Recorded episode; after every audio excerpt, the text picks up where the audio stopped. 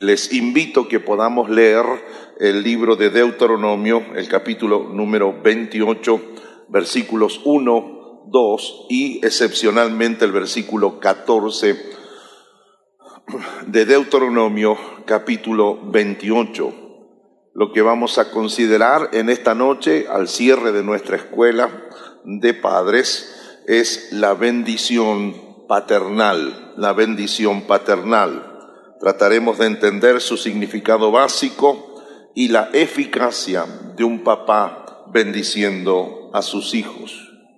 Acontecerá que si oyeres atentamente la voz de Jehová tu Dios, para guardar y poner por obra todos sus mandamientos que yo te prescribo hoy, también Jehová tu Dios te exaltará sobre todas las naciones de la tierra, y vendrán sobre ti todas estas bendiciones y te alcanzarán si oyeres la voz de Jehová tu Dios. Y si, versículo 14, y si no te apartares de todas las palabras que te mando hoy, ni a diestra ni a siniestra, para ir tras dioses ajenos y servirles.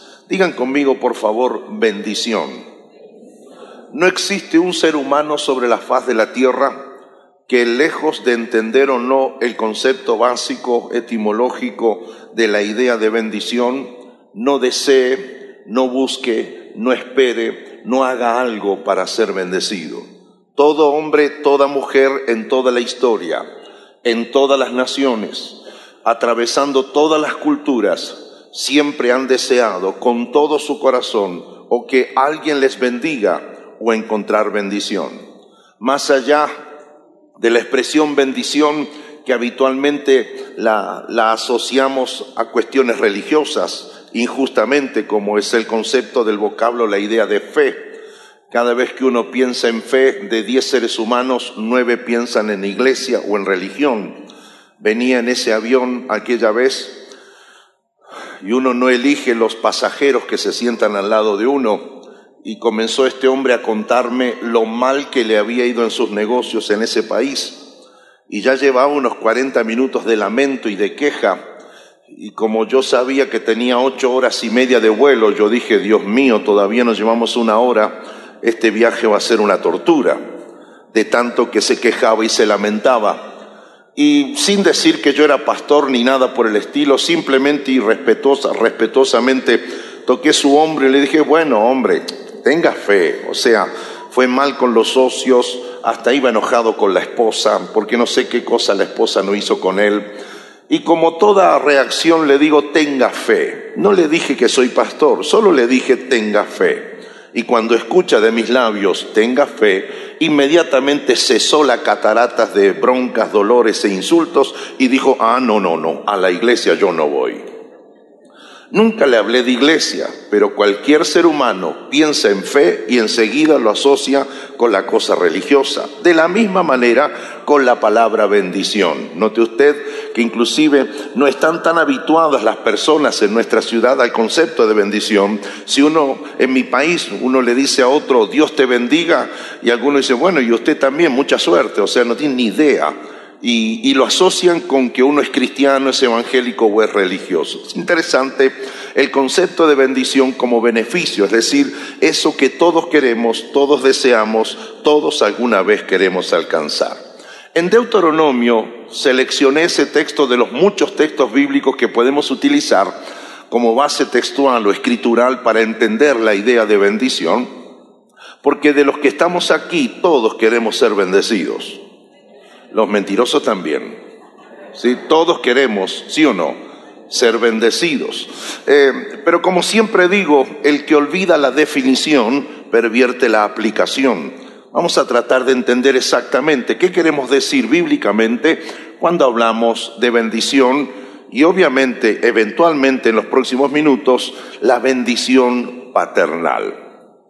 Cuando uno piensa en la idea de bendición, de hecho Deuteronomio plantea allí Dios mismo dice, si hicieres todo esto, estas bendiciones vendrán sobre ti. Me interesa no solo saber que algo vendrá sobre mí, sino que quiero saber qué es lo que vendrá sobre mí si yo cumplo todas las condiciones que plantea Dios en, en Deuteronomio capítulo 28. Y en esta línea de pensamiento nos damos cuenta entonces que en cuanto a significado básico de la palabra o la expresión bendición, tenemos por lo menos tres o cuatro cosas que me parecen importantes que las podamos señalar en este momento.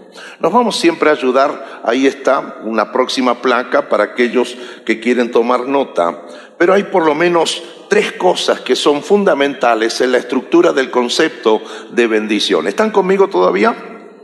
Hay por lo menos tres expresiones o tres ideas que se asocian necesaria y obligatoriamente a la idea de bendición. La primera de ellas, que es bendición, es una palabra. En primer lugar, una bendición es una expresión, es una frase, es un conjunto de, de, expresiones, sean dos oraciones, una oración o una sola palabra. Bien, por lo general, siempre cuando pensamos en el concepto de bendición, pensamos entonces que es una palabra, es un dicho, es una expresión, es una frase.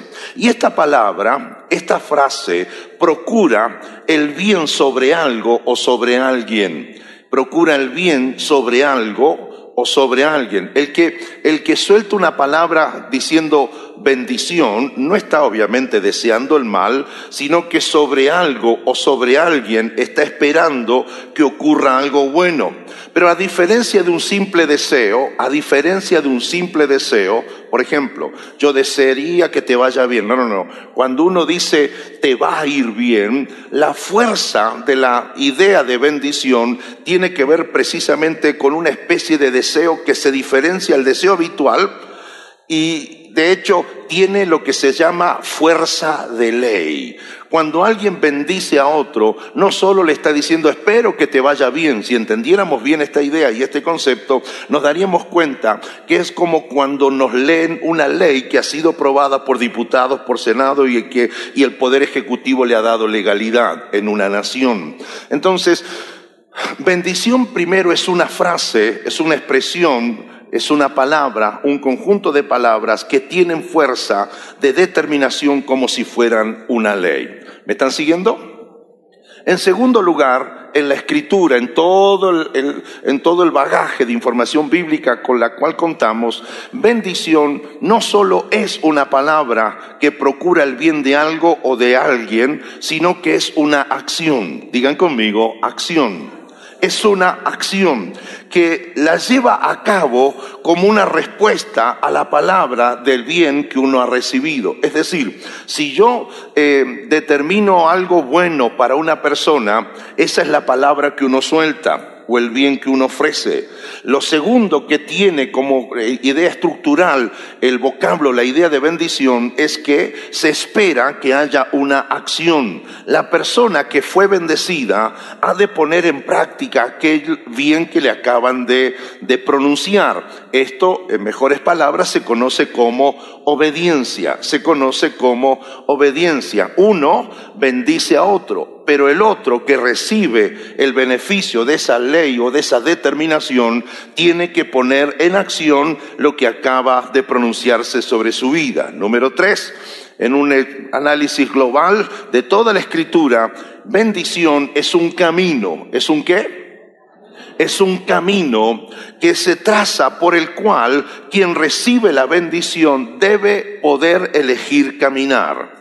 Es decir, si un papá le dice a su hijo, hijo, te va a ir bien, vas a terminar tu escuela primaria, vas a terminar tu escuela secundaria, vas a recibirte en la universidad, vas a ser astrónomo, vas a ser astronauta y vas a ser el primer astronauta de México que vaya al planeta Marte, o sea, el papá no le está deseando nada mal, está estableciendo como una ley que su hijo va a llegar al planeta Marte.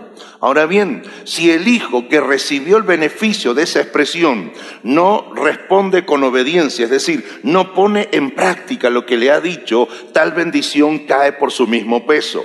Para colmo de esto, no solo tiene que ver con la acción, sino con un camino. Por favor, grábense esto, es un camino. El papá, la mamá que bendice a sus hijos, al hablarle a sus hijos acerca del bien en su futuro, es como que es un constructor de caminos. Le está construyendo un camino, le está construyendo una senda por la cual puede caminar con toda seguridad.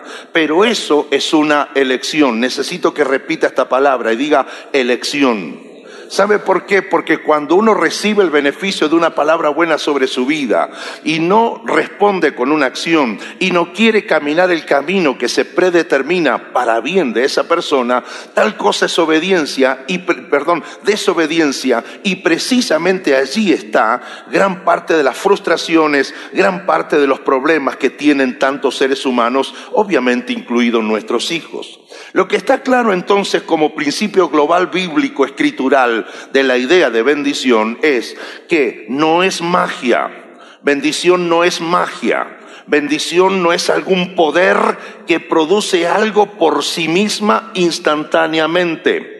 Bendición no opera por encima de la voluntad de la persona que se le ha expresado una bendición. Bendición no reemplaza la voluntad y la decisión de aquel que la recibe. Si yo digo que mi hijo va a ser un arquitecto, pero mi hijo no le gusta estudiar, odia las matemáticas, no quiere saber nada con la escuela, posiblemente nunca arribe a tener un título de arquitectura. ¿Por qué? Porque no es magia, no es lo digo y se produce, no es te toco y aparece, no es te soplo y lo tiene. Esto tiene que ver con palabras, damas y caballeros, la vida son palabras. Póngase a pensar, por favor, y analice su día y va a descubrir que todo el día estamos hablando, ¿sí o no? Y todo el día estamos pronunciando posibilidades o imposibilidades, obligaciones o beneficios. Algunos hablan más o menos lo que corresponde y otros hablan. Es más, para que despierten un poco, dicen que los hombres hablan hasta 15 mil palabras por día. ¿Están aquí? Y que las mujeres hablan hasta 25 mil palabras por día. De hecho, está demostrado que todas las peleas matrimoniales comienzan después de las seis de la tarde. O sea, cuando él llega a casa, él ya agotó sus quince mil y ella le queda un resto de diez mil todavía.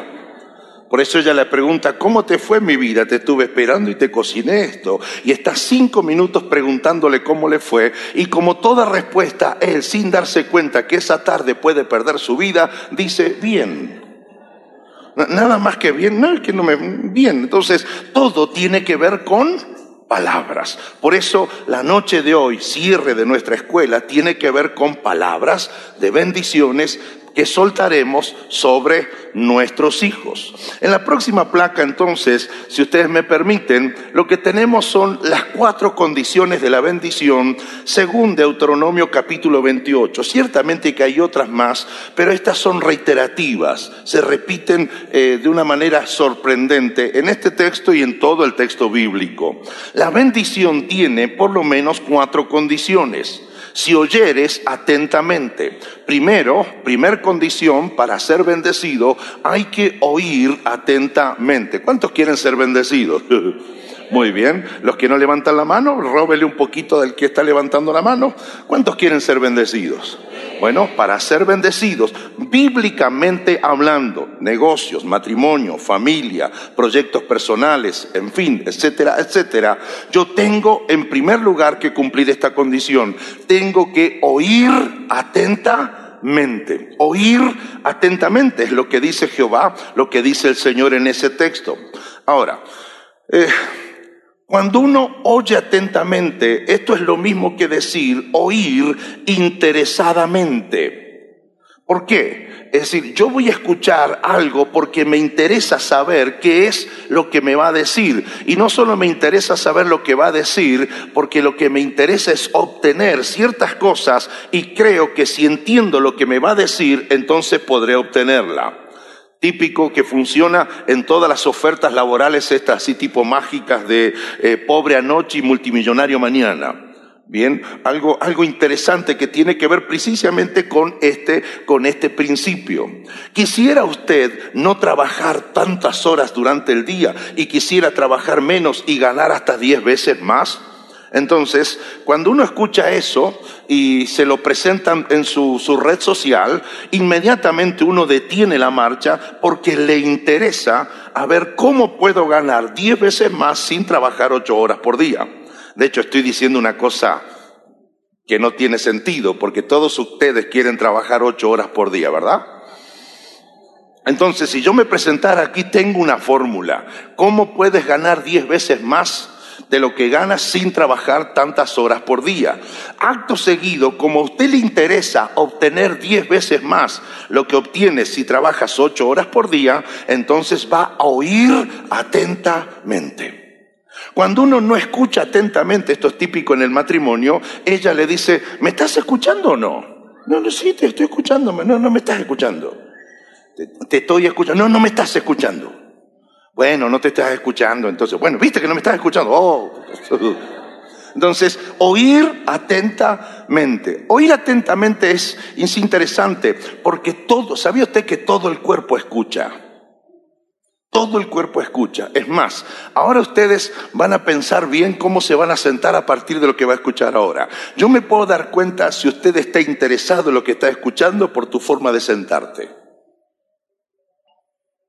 Nunca usted habló con alguien, necesito decirte algo importante, y el alguien se sentó como en el sillón de la casa como flan derretido en verano, con las patas abiertas, así como diciendo, contando cuántas eh, moscas cruzan o si la luz se apaga o si no funciona la otra, la otra llave, lo que sea. O sea, mi actitud corporal dice que yo estoy interesado en lo que me van a decir. Por eso, clásicamente, es la mayoría de las posturas que tienen ahora, están algunos sentados cómodamente, y en otros casos lo que hacen es que se sientan un poquito más con esta parte sur del cuerpo hacia los límites de la silla, inclinan un poco el torso, ponen una manito acá y abren ojos como diciendo, de verdad que me interesa lo que me vas a decir.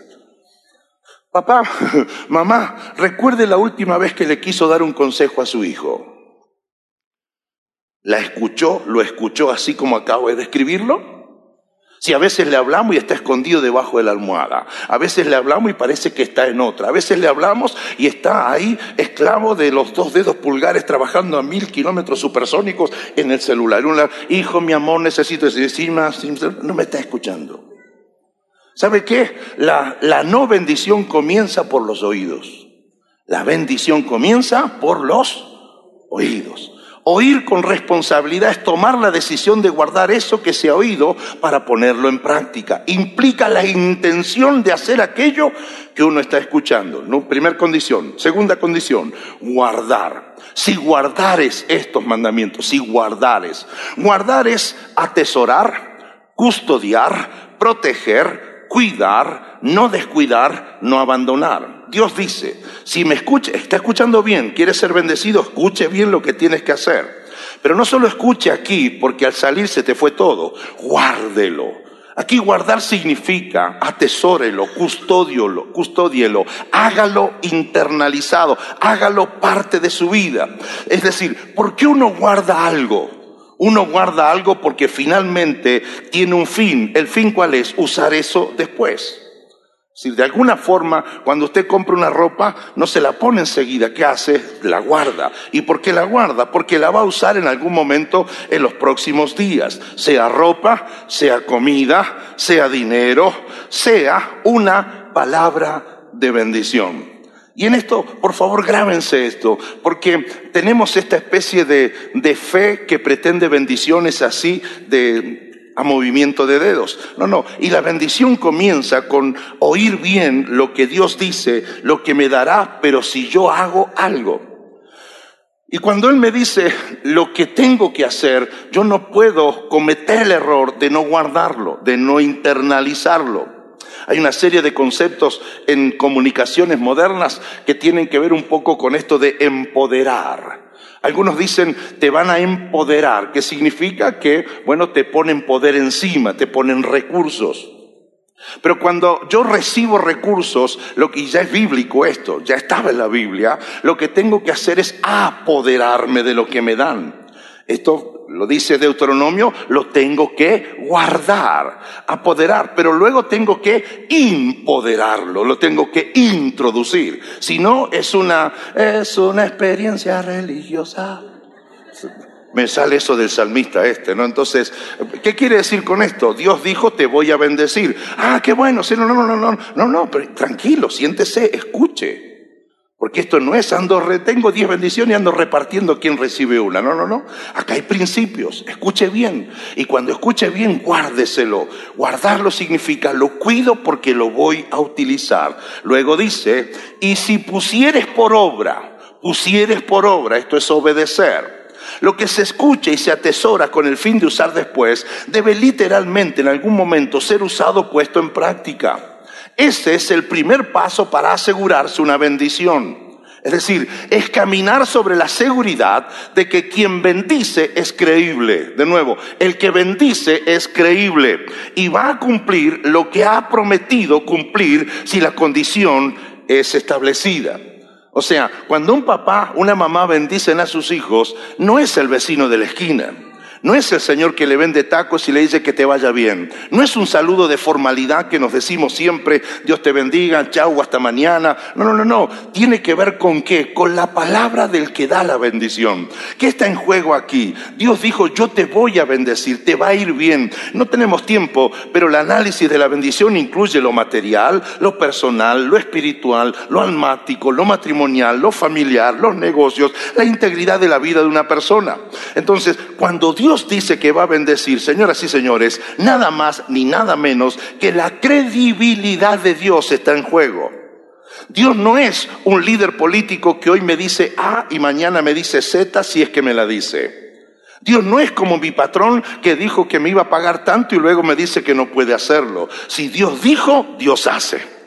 ¿Están aquí? Si Dios dijo, Dios hace. Cuando un hijo escucha que su papá lo bendice, él no puede creer otra cosa que no sea qué, que es verdad porque es mi papá, es mi mamá. Él, su integridad está comprometida en su palabra de bendición. Nos damos cuenta entonces que bendición es una promesa garantizada de que a quien ponga en práctica los principios de Dios tal y como Dios lo especifica que se haga, va a obtener los beneficios correspondientes. Haga lo que Dios dice y te va a ir bien.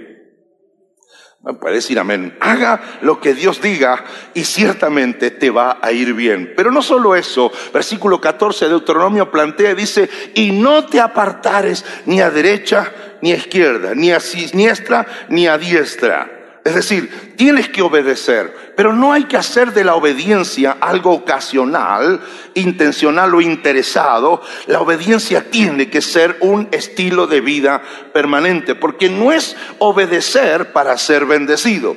Porque si yo obedezco para ser bendecido, eso es lo mismo que me juego una ficha y capaz que salta la banca. que me juego un número y capaz que gano la lotería, que pongo una moneda a una virgen y, quizás me haga un milagro mañana. No, no, esto es obediencia y a la vez es mantener un estilo de vida de ahí en adelante. Así que el cumplimiento de estos mandamientos dan derecho a esperar ser bendecido. Dicho al revés, no podemos esperar bendiciones solo porque otro pronunció una bendición, sino que tengo que obedecer los principios viviéndolos en mi vida de todos los días. Porque, damas y caballeros, bendición es la consecuencia de cumplir las condiciones, de cumplir las condiciones. Uno bendice y otro obedece o pone en práctica los principios que Dios en este caso plantea, por eso puede cosechar bendiciones. A veces la gente habla a partir del prejuicio. Y sabe que todo prejuicioso es alguien que no conoce a aquel a quien juicia. De hecho, el prejuicio es el juicio previo que se establece desde la cobardía, desde la clandestinidad, pero no tiene experiencia para juzgar. Tantas veces a este servidor o a este predicador le han planteado cosas acerca de su supuesta prosperidad. Y una de las respuestas tiene que ver precisamente con esto. Si hemos de ser prósperos, y no confunda prosperidad con tener dinero, si somos prosperados, no es otra la razón que no sea pagar el precio y la decisión personal de todos los días de obedecer las condiciones que Dios plantea. Ahora, el que quiere invertir tiempo para entender la experiencia de quien está hablando ahora, ciertamente se encontrará verdaderamente con algo que jamás imaginó. Que Dios no, no justifica crear estructuras para que las personas no sean felices, sino en todo caso todo lo contrario. Así las cosas con esta brevísima explicación, planteo, sentando fundamento acerca de lo que es la bendición, vamos a pasar ahora a hablar en cuanto a la bendición referida hacia nuestros hijos. Y eso es lo que quiero invitarles a que hagamos ahora, que observemos una perspectiva bíblica y los beneficios que están allí incluidos cuando un padre, cuando una madre bendice. Para eso quiero apoyarme en el Salmo número 127, por favor. El Salmo 127 dice de la siguiente manera, cántico gradual para Salomón. Si Jehová no edificare la casa, en vano trabajan los que la edifican. Si Jehová no guardare la ciudad, en vano vela la guardia. Por demás es que os levantéis de madrugada y vayáis tarde a reposar y que comáis pan de dolores, o sea, que sufre y trabaje todo el día.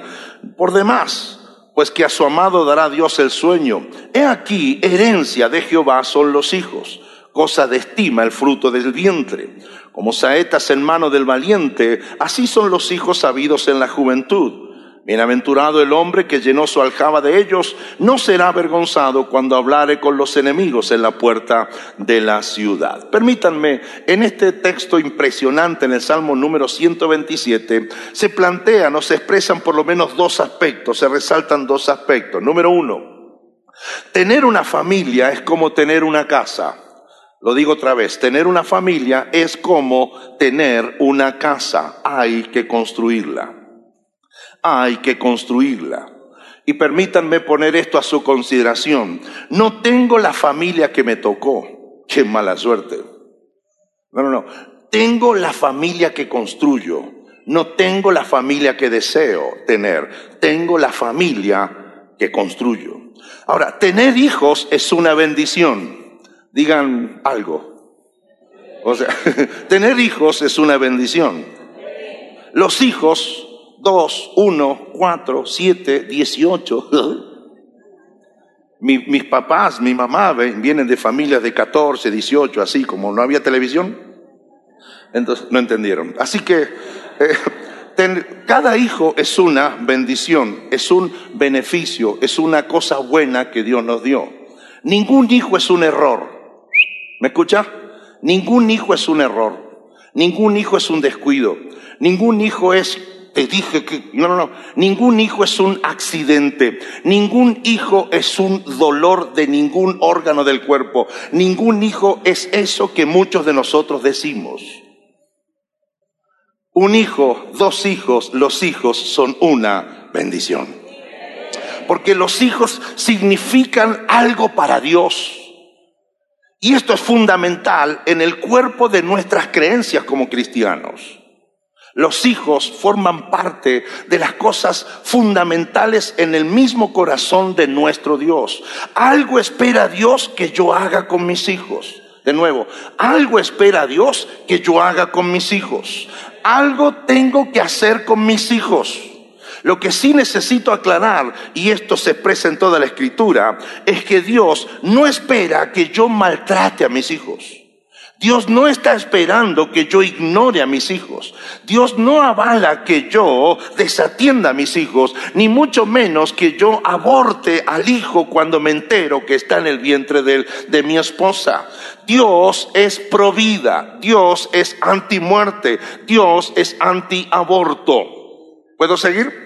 Entonces, Dios espera que yo haga algo con mis hijos. Lo que yo no puedo hacer es lo que muchas naciones están queriendo hacer con los niños antes de que nazcan.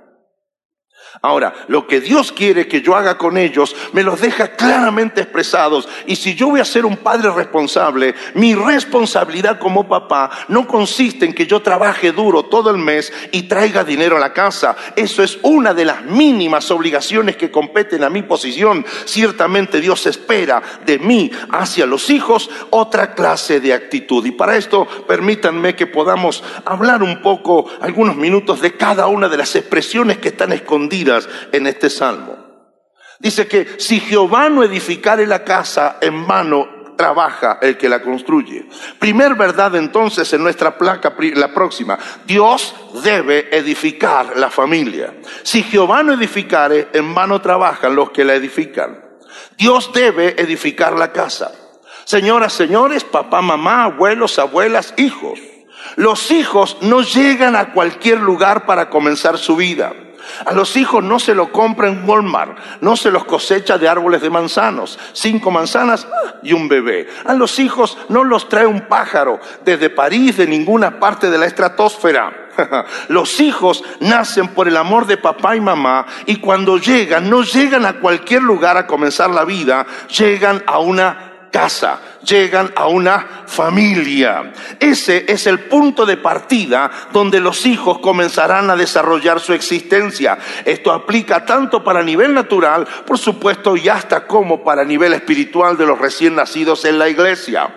La familia entonces, para que cumpla en todas sus funciones que le fueron asignadas por Dios, la familia, para que cumpla en todas las funciones que Dios le asignó, debe ser edificada. Aquí está edificada es un hebraísmo que traduce diseñada por él. Edificar es diseñar, construir es la acción de levantar un edificio según el diseño. Lo que está diciendo la escritura es que si Jehová no diseña la casa, en vano construyen los que la construyen. Si Jehová no escribe los planos, el que construye, si no, no construye a partir de los planos, en vano construye lo que construye. Lo que está diciéndonos la escritura es poderoso, por lo menos para mí. Esto, mire, los, los esposos y los futuros padres no pueden cometer el error de lanzarse a construir una nueva familia siguiendo cualquier diseño menos el diseño que Dios ha diseñado. Cuando el diseño utilizado no es el de Dios, dice la escritura, en vano construye el que construye. Es decir, en vano se intenta tener familia que agrade a Dios, pero tarde o temprano descubren que hay algo que falta y hay una bendición que se escapa. Así las cosas, el no disfrutar de bendiciones no es que Dios se niegue a dar bendiciones, sino simplemente es a causa del incumplimiento deliberado por parte de, nuestra, de las condiciones que Dios ha colocado.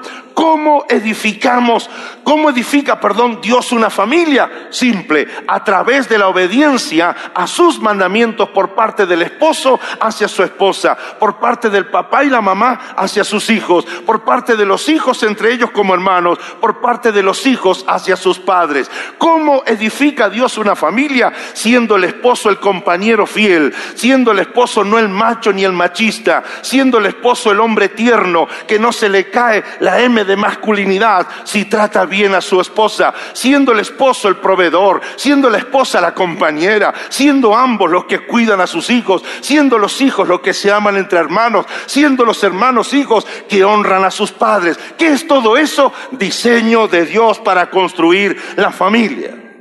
Entonces, los padres tenemos que entender en esto, próxima placa, y estamos promediando nuestra propuesta y nos vamos a unas dinámicas. Dos, los padres deben ejercer su rol más simple como padres.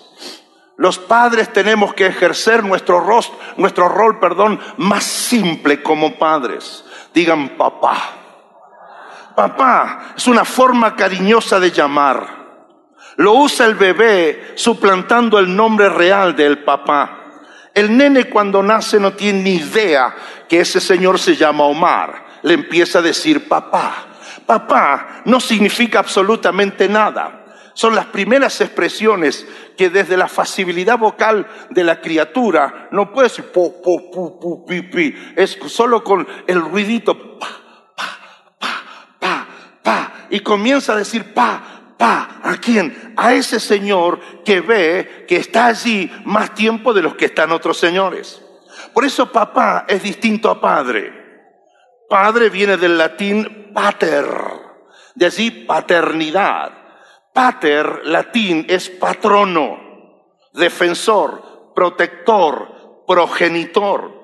El niño no sabe, pero él está viendo a su protector, él está viendo a su defensor. ¿Y por qué lo protege? ¿Y por qué lo defiende? Porque él es su progenitor, es el padre, es el que engendra a sus hijos y por eso naturalmente los protege. Señoras y señores, ser papá es fácil. ¿Están aquí? Ser papá es fácil. Basta que la semillita de él entre al jardín de ella y van a hacer una florcita. Y no importa dónde, en un hotel, cinco estrellas, estrellados, con diamante o partido por la mitad, detrás de un árbol, disculpe, no quiero ser vulgar, sea en un auto, donde sea. Esos actos sexuales requieren solo unos minutos y ciertamente comienza y se inicia el proceso de la gestación. Es un papá. Por eso tenemos tantas niñas con 16, 17, 18 años que están obligadas por cinco minutos de, fin, de un fin de semana a tratar de ejercer una, una maternidad, tratando de encontrar que el que hizo de papá se haga cargo como padre. Porque padre no solo es el que engendra, sino que por cuanto engendra, lo que hace que es proteger y cuidar lo que ha engendrado. Por eso hay una doble responsabilidad, papá y paternidad. Y Dios mío, y disculpen mi emoción, pero no temamos en nuestras casas enseñarle a nuestros muchachos y a nuestros hijos, no solo seas papá, tienes que aprender a ser padre. Hacerse cargo en esta responsabilidad maravillosa. La otra expresión es ma, ma. Mamá es forma, es una sílaba infantil diminutiva, es la más fácil de repetir como en el caso de papá. Forma fácil de repetir, de llamar el niño a su madre, a quien el niño la asocia con la que tiene mamá. Y como tiene mamá, él se dio cuenta que ahí puede mamar, de ahí puede comer. Lo que pasa, no sé si usted se dio cuenta, pero los niños trataron, cuando fueron bebés nuestros, nos pusimos aquí cerca y yo, hasta yo le he dicho a mi esposa, la Cristina, mami, fíjate cómo busca. ¿Qué es lo que busca? Busca comida. Y después descubre que dice, o me trajeron al restaurante equivocado, o este no me puede ayudar como me ayuda mamá, mamá. Y llora y grita y hace un escándalo hasta que viene ella, lo pone en posición de merienda, cena, almuerzo, desayuno. Y es una cosa indescriptible. Es un mamá la que le da de comer. En cambio, la madre del latín mater es una, una expresión literal, dura, y es la hembra que ha parido, es la hembra respecto de su hijo y de sus hijos. Madre entonces la que da luz a sus hijos, y como le dio luz a sus hijos, no los abandona, sino que los cría, los mama les da de comer. Entonces, los padres no son los amigos. ¿Están aquí?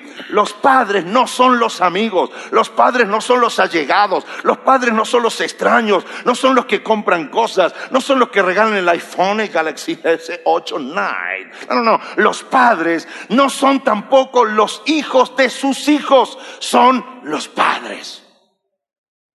Es la madre, es el padre, es el que engendró, es la que dio a luz. Y eso no es un detalle menor. Si aquí hay hijos que viven en casa todavía, aunque tu papi no sepa inglés y cuando habla inglés dice, jaja, where you can hear forever and worry, don't worry, be happy, be him, que no tenga ni idea de inglés, aunque no haya terminado su colegiatura, la primaria o la secundaria, aunque tu mami diga, aiga, vaiga, sea bajito, oscurita, y no, no, sea como sea tu papá o tu mamá, le debes honra por una sola cosa maravillosa. Gracias a ese viejito y esa viejita, usted está vivo. Y no es un detalle menor. Próxima. Los padres tenemos que entender, he aquí, herencia de Jehová son los hijos, cosa de estima, el fruto del vientre. Los padres tenemos que entender que los hijos, próxima placa por favor, que los hijos son herencia de Jehová. Aunque los padres lo tienen literalmente, Dios estableció un marco legal para que no sean tocados, abusados, golpeados o eliminados. De nuevo, aunque los hijos los tenemos nosotros, papá y mamá, Dios estableció un marco referencial, un marco legal para que nadie los toque, para que nadie los abuse, para que nadie los golpee, para que nadie los elimine. Por eso dice herencia de Jehová, herencia suya. Por eso son intocables. Para cualquier otra idea o cualquier otro destino, otro propósito, cosa que no sea cuidarlos, criarlos y procurar su desarrollo. Dios Dios no nos heredó sus hijos. Lo que dice mi Biblia es que mis hijos son su herencia. ¿Alguien está viendo la diferencia? Dios no me no heredó sus hijos, sino que mis hijos son su herencia. Digan conmigo herencia. Si hay aquí algún abogado, sabrá que herencia tiene dos conceptos, dos áreas, dos facetas. Uno, una faceta legal y otra hereditaria. La herencia en términos legal es algo como mediante un acto jurídico se transmite de por vida los hijos nuestros a Dios como la propiedad de Él, con todos los derechos y obligaciones. Señoras y señores, según el salmista, ¿sabe qué significa? Que cuando nació Sebastián, Matías, Julieta y Agustina, nuestros cuatro hijos, como que Dios vino o yo fui a su oficina, permítanme jugar con mi imaginación, había un documento y en ese documento decía algo así como, en este simple y sencillo acto, el señor Néstor Omar Herrera, junto a Cristina de Lourdes Lucero de Herrera, cumplen en este acto de entregar con todos los derechos y todas las obligaciones la vida de sus hijos en favor del Señor Dios de la historia y de toda la creación. Yo le di a Él como herencia a mis hijos. Y es una herencia también de características, como proceso por el cual se transmiten las características genéticas integrales de una persona a otra. ¿Por qué los hijos son intocables? ¿Por qué todo hombre y toda mujer son intocables? Porque no se parecen a un león, no se parecen a un perro, no son una planta, no son un sauce, son la imagen y la semejanza de Dios mismo toque a un ser humano y tocas a Dios y después me cuenta cómo le va en el negocio mucho más en naciones como las nuestras que hemos hecho de la muerte un negocio. Por eso los padres no podemos hacer lo que se nos ocurra con los hijos. ¿Por qué? Diga, ¿por qué? Porque no son nuestros, son de Dios y tienen en sí mismos las características de Él. Versículo 3, segunda parte. Cosa de estima es el fruto del vientre. Los padres debemos entender que los hijos son frutos que se aprecian y por nada se desprecian. Los sentimientos de los padres van experimentando peligrosas variaciones. Le voy a leer esto rápidamente. Antes de nacer los deseamos con ansiedad y con locura, ¿sí o no? Cuando están en el vientre les hablamos sin parar. ¿No has visto papá hablando con sus hijos en el vientre?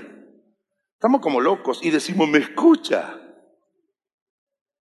Pero es propio de la maravilla del embarazo. Tres, cuando nacen nos deshacemos en palabras de amor, admiración y mil millones de fotografías para subir a Instagram. Cuando ya adquieren una mínima autonomía, ya hablan, ya caminan, ya hacen daño, ya corren, les gritamos, advertimos y hasta los amenazamos. Usted tiene que conocer a alguien que a un nene de cuatro años le dice que te, que te, quieto, no me entendiste, ¿cuántas veces tengo que repetir? ¿Tiene algún familiar conocido que ha hecho eso? Entréguense, pecadores. Todos lo hicimos alguna vez. Cuando ya ese bebé es grande y ya no obedecen, nos preguntamos, ¿en qué estábamos pensando cuando lo trajimos al bestia? Y de hecho, muchos se rinden y dicen, me gana este nene, me puede, no sé qué hacer, me rindo.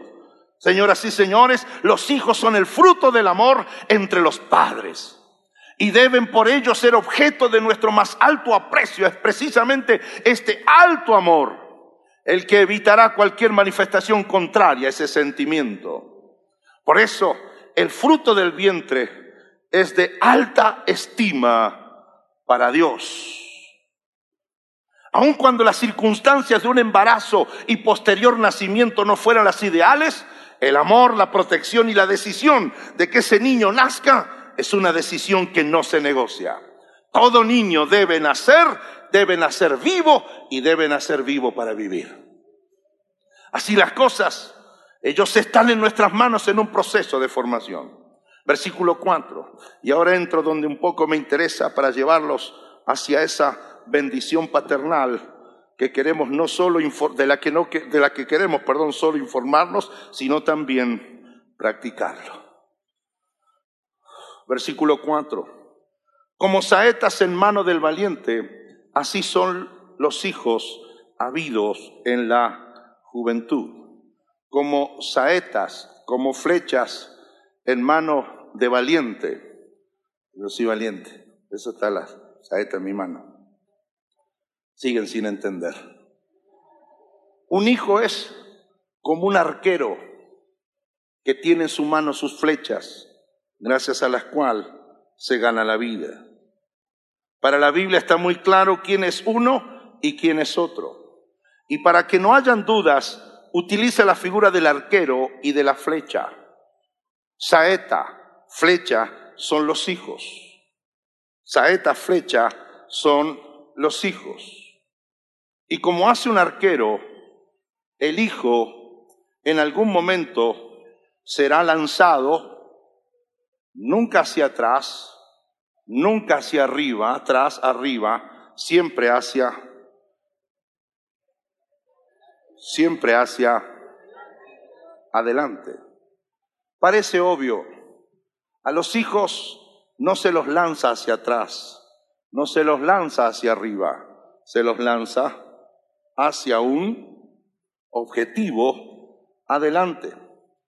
Dice que como arquero en manos, como, como saeta en mano de valiente. Y luego habla de la aljaba, que representa la aljaba, que representa la autoridad, la responsabilidad, la cobertura de los padres. La aljaba era, es la bolsa para guardar las flechas hecha de un material rígido en forma de tubo, aquí está, y con una correa era entonces llevada, cruzada a la espalda del arquero, a la espalda del arquero.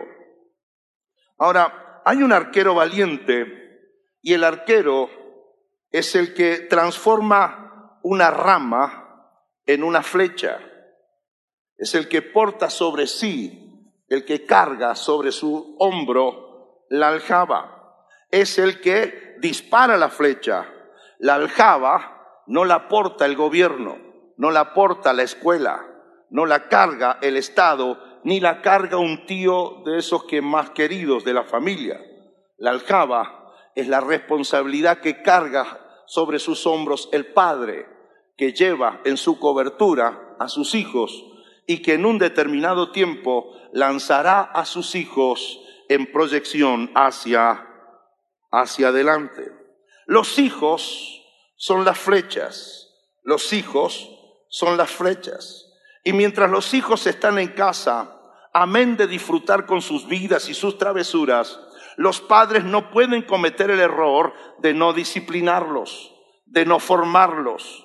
Los padres mientras los hijos están en la java, deben quitar y cortar las hojas y todas las imperfecciones que su entender le impidan a su flecha, es decir, a su hijo, dar en el blanco que corresponde dar.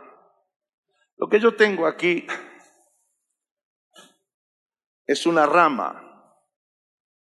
Esto no tiene forma absolutamente de nada y ustedes sospechan que de aquí se construirá una flecha porque estoy hablando de esto.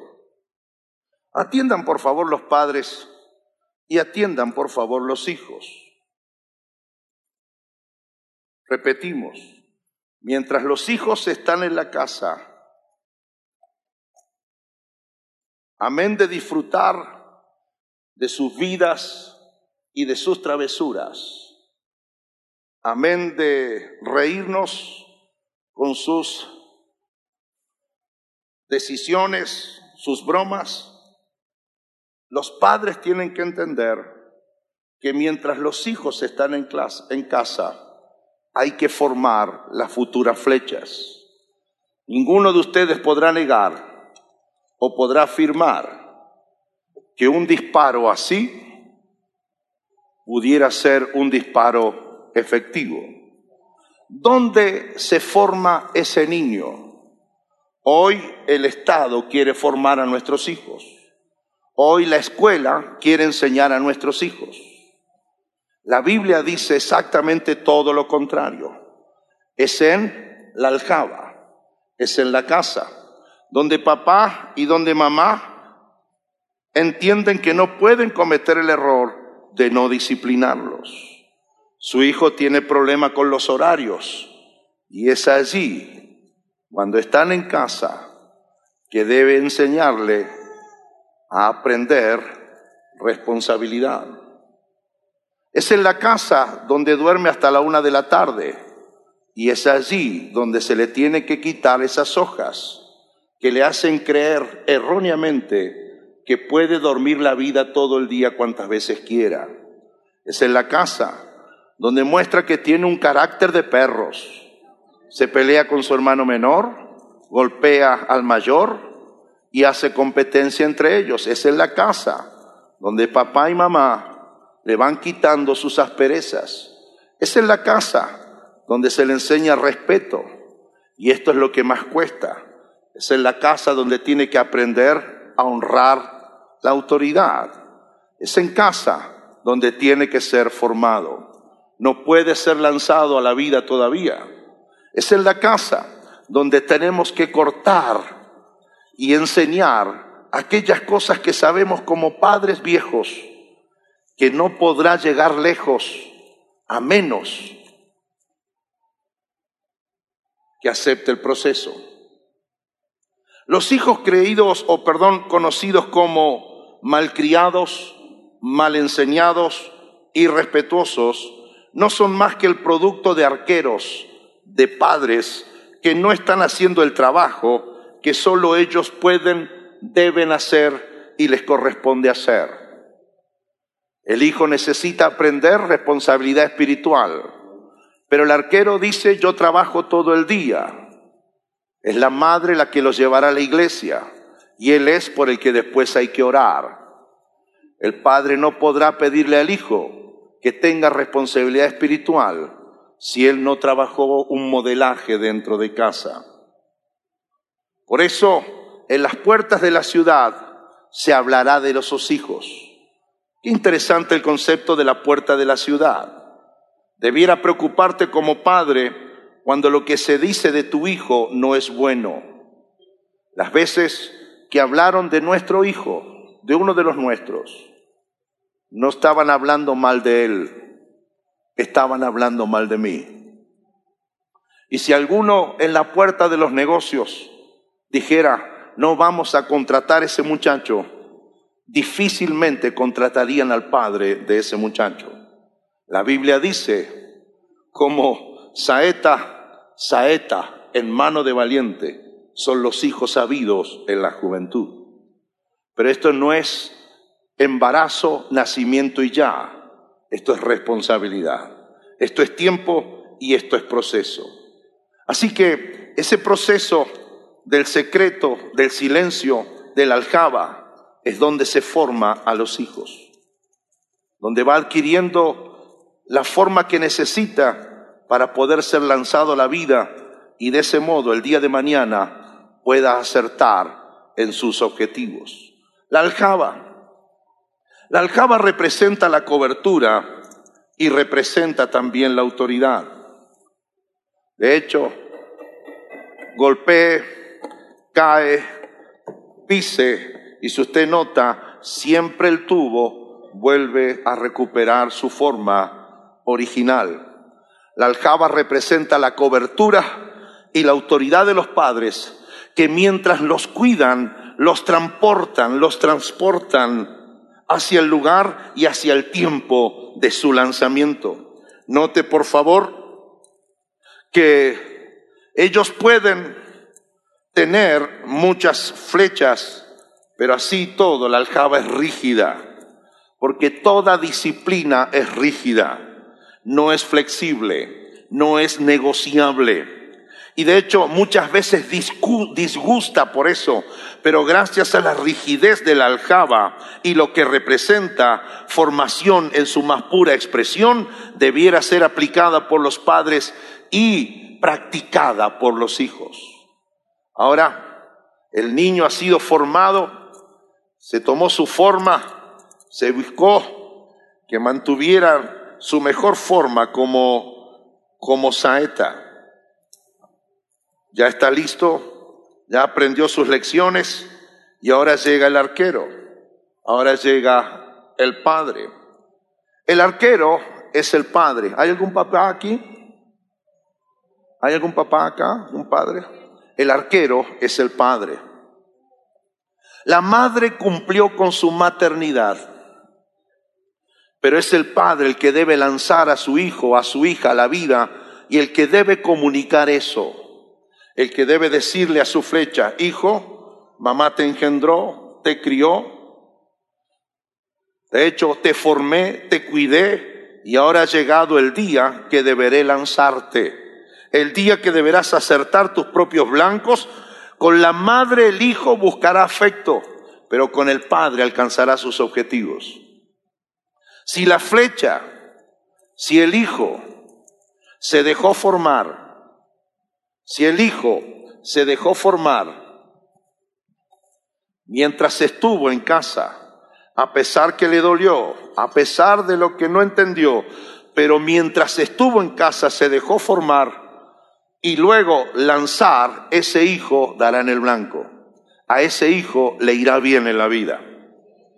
Pero si el hijo, mientras estuvo en casa, se resistió a la disciplina, cuestionó la autoridad de sus viejos, se peleó con su papá, con su mamá, armó un escándalo cada vez que había que formarlo, se resistió siempre en su formación en su enseñanza, en el tiempo que viajó dentro de la aljaba familiar, ¿sabe qué? Ese hijo, como un disparo, como un disparo, el día de mañana ese disparo saldrá chueco, torcido, no dará en el blanco, no le irá muy bien en la vida. Ese hijo pasará a engrosar la enorme lista de hijos que tuvieron padres que hicieron con ellos todo lo que tenían que hacer pero sus propias decisiones como hijos en casa lo condenaron a vivir buscando acertar en algo con qué y de qué vivir. Si yo entiendo este principio, aquí hay dos resultados posibles. Los hijos en casa, siendo formados con la rigidez de la disciplina de papá y de mamá, el resultado será una saeta. Una saeta que al ser lanzada no perderá su tiempo, dará en su blanco. Y ese muchacho será ese empresario, será ese arquitecto, será ese astronauta, será pastor, será alguien que trabajó por ese objetivo. Pero si ese muchacho se resistió a la disciplina en casa, su disparo posiblemente no sea el ideal y llegue a cualquier lado. Y este día, en este lado, lo que va a hacer es, va, va, va a vender algo para poder vivir. Mañana hará otra cosa, luego hará aquello, luego hará lo demás. De alguna forma tratará de ganarse a la vida. Si entendiéramos la importancia de nuestra vida en casa que está en juego nuestro destino con ello. Así las cosas. Los hijos, los padres, las flechas, la formación. Y para entrar en lo que realmente queremos hacer hoy, ofrecerles para hacerlo con los hijos, ¿qué más puedo hacer con mis hijos? ¿Amarlos? Amarlos porque son herencia de Dios a mi cuidado, disciplinarlos, no renunciando al ingrato trabajo de formarlos. Nadie lo hará como podemos hacerlo los padres, alentarlos, celebrarlos más que irritarlos. Ante sus rebeldías, mantenernos firmes en la condición de padres que aman, pero con firmeza no negocian lo que saben que es correcto Padre y madre deben formar un frente de acuerdo en común, involucrar a Dios en todos los procesos familiares, dándole siempre el primer lugar al Señor. Con esto quiero guiarles y si me ayudara un tañedor y si pudieras hacer los arreglos para tener cerca a tu familia, quisiera presentar y poner a su consideración un ejemplo muy vívido, muy duro, muy real que está en la Biblia. En Génesis capítulo 27, versículo 25 al 29 dice, dijo también, acércamela y comeré de la casa de mi hijo, para que yo te bendiga. ¿Están aquí? Para que yo te bendiga, para que hable palabras de bendición, de beneficio sobre tu presente y tu futuro, para que lo que yo diga sea un camino que puedas caminar para que lo que yo diga de a partir de ahora sobre tu vida sea tan determinante que requiera tu obediencia. Y le dijo Isaac, su padre, para que yo te bendiga, perdón. Y Jacob se le acercó. E Isaac comió, le trajo también vino y bebió. Y le dijo Isaac, su padre, acércate ahora y bésame, hijo mío. Y Jacob se acercó y le besó. Y olió Isaac el, el olor de sus vestidos y le bendijo diciendo, mira, el olor de mi hijo, como el olor del campo que Jehová ha bendecido, Dios pues te dé del rocío del cielo y de las grosuras de la tierra, y abundancia de trigo y de mosto. Sírvante pueblos, wow, y naciones se inclinen a ti.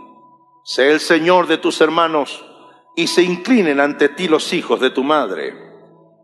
Malditos los que te maldijeren, benditos los que te bendijeren. Interesante. Todo lo que tratemos de hacer en estos tres días con la pastora Cristina está todo dirigido a propósito para este momento. Y ayer volvimos otra vez a darnos cuenta.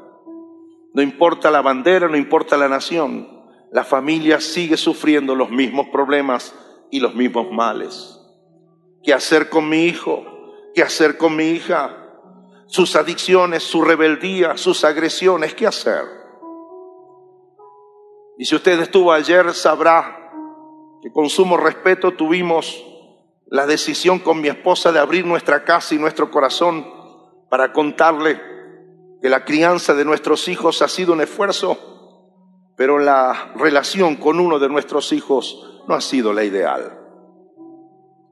Ahora, mirando nuestra experiencia personal, nos preguntamos, un hijo que no honra a papá y a mamá, cuando padre y madre le dieron todo, merece ser bendecido, merece que le vaya bien. Nuestra respuesta más inmediata es, seguramente que no le irá bien, porque al fin y al cabo, de que no le vaya bien también tiene que ver con las decisiones de la persona. Si alguien que roba, roba, roba y es advertido de que es delito y que un día puede perder la vida en el proceso, un día por robar un plátano quizás pierda la vida, pero no podrá negar que no se le advirtió al respecto. Y no podrá negar de que mientras estuvo en la aljaba, costó la disciplina, se le enseñó responsabilidad, pero tan simple como que no quiso entender o atender y le dio el privilegio al consejo de los amigotes más que al de papá y al de mamá. Entonces me paro frente a la Biblia y pregunto, ¿dice algo la Biblia acerca de aquellos que no merecen por sus actos ser bendecidos? Sí. Desde una perspectiva global, todos los seres humanos somos un ejemplo vivo. La escritura dice que el justo murió por los injustos. La escritura dice que estábamos muertos en nuestros delitos y en nuestros pecados. La escritura dice que así todo Dios nos amó de tal manera que entregó a su Hijo unigénito para que todo aquel que en él crea no se pierda, mas tenga la vida eterna. Por grave que pudiera ser la condición humana, Cristo fue a la cruz. Y cuando muere y resucita, lo que nos está diciendo a nosotros es que al fin y al cabo aún los peores pueden cambiar. Que aún los más increíblemente malos pueden cambiar. ¿Y cuál es la fórmula bíblica? ¿Están aquí? ¿Cuál es la fórmula bíblica? No es difícil de encontrar ni de entender, ni es un misterio. Cristo lo resumió cuando dijo, vence con el bien el mal. Cuando te pidan una milla, lleva dos. Cuando te pidan una chamarra, dale los zapatos. Cuando te golpee una mejilla, pon la otra. Llegará el momento que el bien será tan poderoso que vencerá la agenda del mal. Si no me cree, cuando alguien te grite, no le grites y es muy posible que al cabo de tres minutos haya acabado el conflicto. El bien, damas y caballeros, sigue siendo la fórmula de Dios. Hay un papá en la Biblia y acabamos de leer su testimonio. Se llama Isaac. La ley hebrea decía que el primogénito tenía derecho a poseer la bendición que papá pronunciaría. A veces la bendición, que no solo era una palabra, iba acompañada de, elementos concretos. Ese día, Isaac ya viejo, formó parte de una especie de confabulación. Entonces la mamá de estos hijos se asegura que Saúl fuera a buscar el animal correspondiente para prepararle la comida a su viejo papá y luego de la comida recibir su bendición. El tiempo que Saúl se ausentó de casa fue el tiempo que se usó para un fraude. Así que Jacob se disfrazó de Esaú, con la complicidad de su mamá mirando por detrás de la puerta y de la cortina, sabiendo que el viejito estaba ciego y creyendo de alguna forma que lo podrían engañar. Y aparentemente el engaño se consumó. Digo aparentemente sin con esto querer recibirme de apóstata o de, o de tergiversar la escritura. Lo que pasa es que ¿Cómo puede uno engañar a un padre y a una madre cuando uno es hijo? Sin embargo, armaron muy bien la puesta en escena. Lo disfraza con algunos cueros de cabritos y le prepara a la mamá exactamente la comida en su dosis que al papá le gustaba. Gusta la comida y luego que gusta la comida se desata exactamente lo que hemos tratado de enseñar en toda esta noche, la bendición paternal. El hijo es un ladrón. El hijo está robando algo que no es de él. La pregunta es que si aún siendo ciego va a soltar la bendición. Y me sorprende que este papá, por encima de la mala actitud del hijo, pronuncia bendición. Y es interesante lo que dice. Entonces, cuando empiezo a leer el texto, descubro que él hace cinco o seis cosas. Dijo, acércamela. Y la escritura dice que cuando el papá invita al hijo a que le traiga la comida, la respuesta es, y se acercó Jacob a su papá. Se acercó. Número uno, se acercó. Luego dice la escritura que una vez que se acercó, Jacob descubre lo siguiente que hace su papá. Su papá hace tres cosas. Lo abraza, lo besa y lo huele. Y una vez que lo abraza, le da un beso y huele a su hijo. Y una vez que lo huele, determina lo mejor para su hijo, para su día y para su futuro. Y habla de la prosperidad como el rocío sobre la faz de la tierra. Y habla de su hijo que aún hasta le servirán las naciones. Y aún dice que sus propios hermanos quedarán bajo su liderazgo pronuncia, escribe una palabra, eh, construye un camino sobre el cual el Hijo va a caminar. De hecho, no puede obtener lo que va a obtener por desobediencia o por delito. Por eso al tiempo, este muchacho ya grande y con su propia familia descubre sus errores y pide perdón a su hermano y quiere reconciliar tamaña actitud. Lo que quiero rescatar sobre esto es que una vez que Él determina lo mejor para su futuro, lo toca significativamente. Y esto es lo que en esta noche quisiéramos ayudarles a ustedes a que podamos hacer con nuestros hijos. Y voy a pedir para eso que me presten un hijo. ¿Puede ser él? Ajá. ¿Sí? Venga, venga. Venga, venga. Uy, me tiene miedo. No. ¿Cómo es tu nombre? ¿Cómo? Santiago. Santiago. Santiago. Un aplauso para Santiago.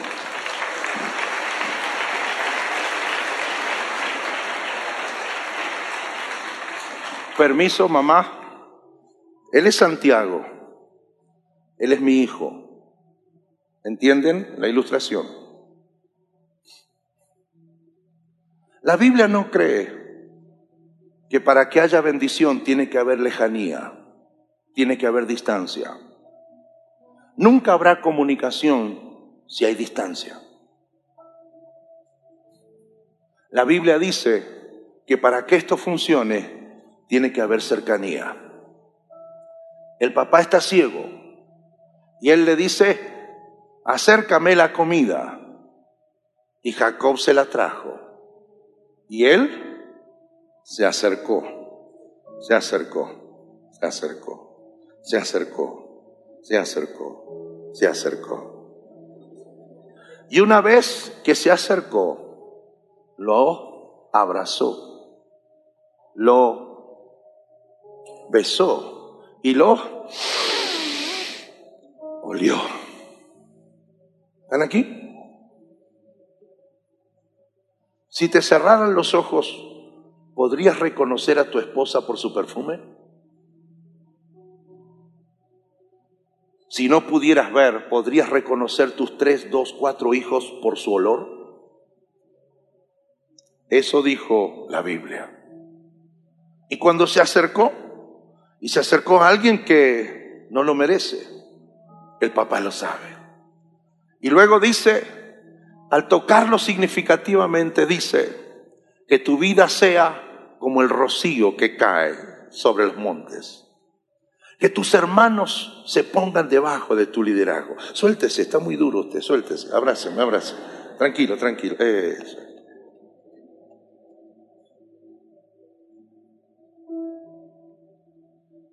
En varias oportunidades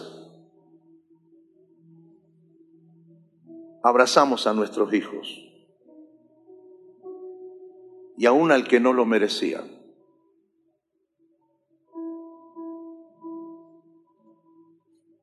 Porque el que es papá se da cuenta que su hijo no es el que tiene abrazado, su hijo es el que será por su palabra.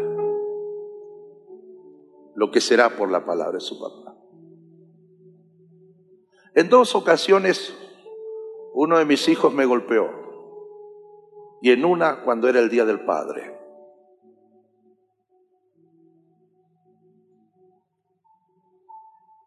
Podría haberle dicho que con toda justicia no sería bendecido. Pero ahí está mi esposa, aquí estamos, sin ocultar nada, ante la opción de darle su merecido lo que hicimos es, nos acercamos, abrazamos, besamos, olimos y dijimos, serás un grande, te irá bien en la vida. ¿Y qué pasó con nuestro hijo? Volvió a casa. ¿Y qué pasó con él? Recuperamos el hijo. ¿Y qué hará, qué hará él? En poquitos meses logra su primer objetivo en la vida. La mamá lo crió, el papá, el papá lo tiene que lanzar. Lo que quiero proponer en esta noche es, tome a su hijo y a su hija o a sus hijos y sean los papás, mírenme aquí, sean los papás que hagan esto. Miren, ¿tu nombre? Santiago. Suéltese, Santiago, suéltese. Así te vas acostumbrando cuando seas predicador. ¿Sí? Amén. Miren esto. Si Santiago es mi hijo, deme un abrazo. Deme un abrazo. Doy gracias al Señor que te trajo a casa.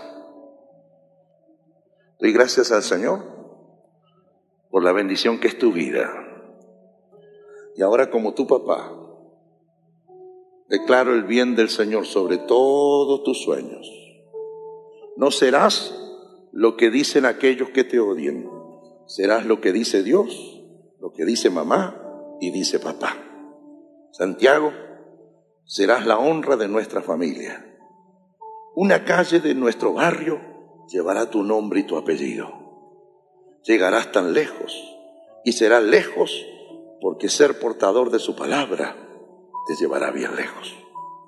Y para que nunca te olvides, Santiago, de esta palabra que he pronunciado de bendición sobre tu vida, quiero dejarte una prenda. Quiero dejarte esto en tus manos, para que cada vez que lo veas, este dinero, ese reloj, esa medalla o ese sombrero, nunca te olvides que si usted obedece, le irá bien en la vida. En el nombre poderoso de Jesús.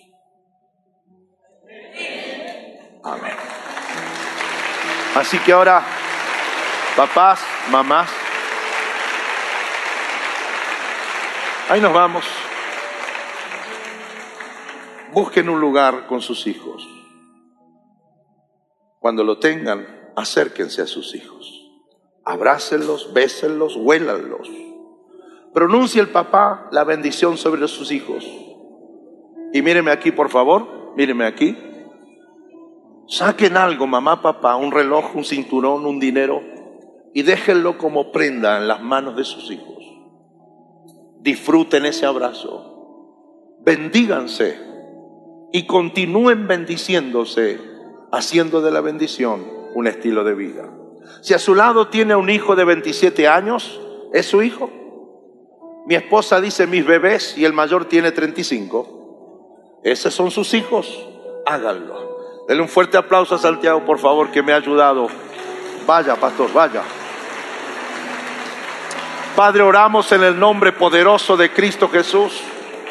Ahora, Señor, que no queremos solo cerrar este momento, queremos practicar la palabra. Señor, moviliza nuestro corazón en esta noche. Señor, acerca las distancias que hay entre hijos y padres. Padre, Señor, tú prometiste en la Biblia que en aquellos postreros tiempos los hijos volverán hacia sus padres, los padres serán regresados a sus hijos. Señor, haz un milagro en esta noche. A los que trajeron a sus hijos, Señor, bendiga mi Dios la reunión familiar. Reúnanse ahora donde están mis hermanos, papá, mamá, hijos y el padre de la casa, por favor. Pon tu mano sobre tus hijos. Declara la bendición del Señor sobre su vida. Habla proféticamente sobre su presente y su futuro.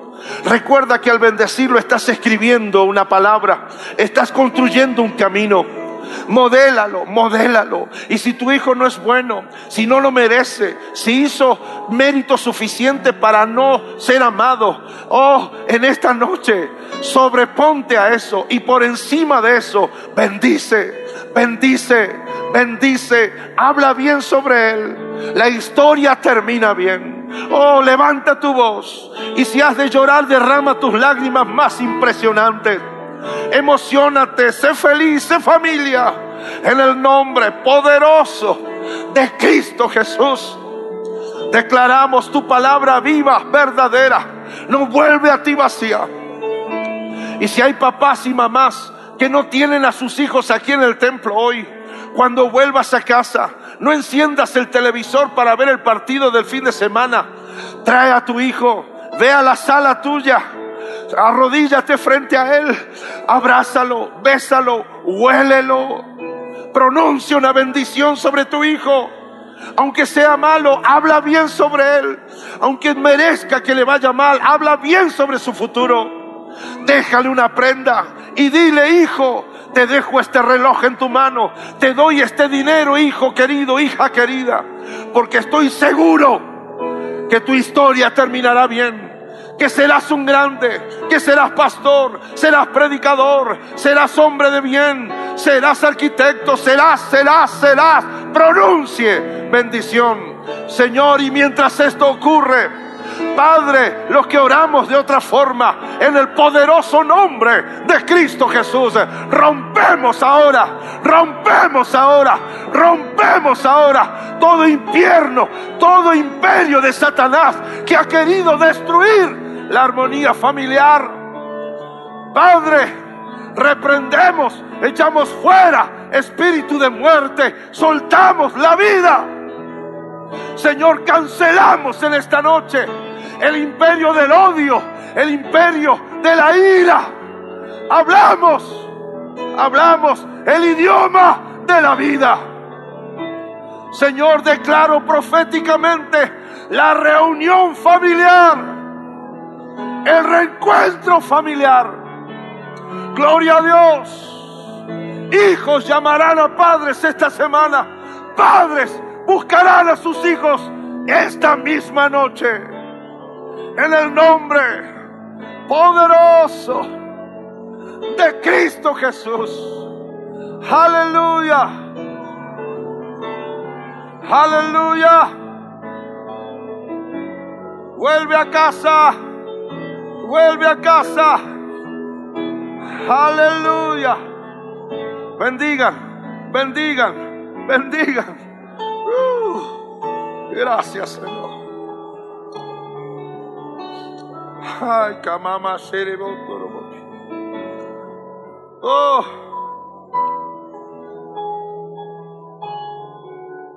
Oh, Jesús. Y camamante de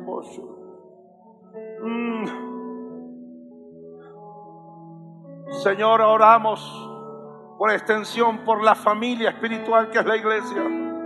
Oramos por amor como el vínculo perfecto entre los que aquí están. Oramos por una iglesia que honra a sus padres espirituales. Oramos por hijos con grandeza. Oramos por la bendición tuya que todo lo toca y que todo lo transforma. Te va a ir bien. Dígale a alguien, te va a ir bien. Dígale a esa mamá, el hijo va a volver. Vamos. Y ahora que has bendecido tu familia, si encuentras a alguien, dale un fuerte abrazo. Con sumo respeto, dile a su oído, la bendición triunfará sobre toda maldición. Aleluya. Bendito sea el nombre de nuestro Señor. Amén. Amén. Y amén. Gracias. Esto basta.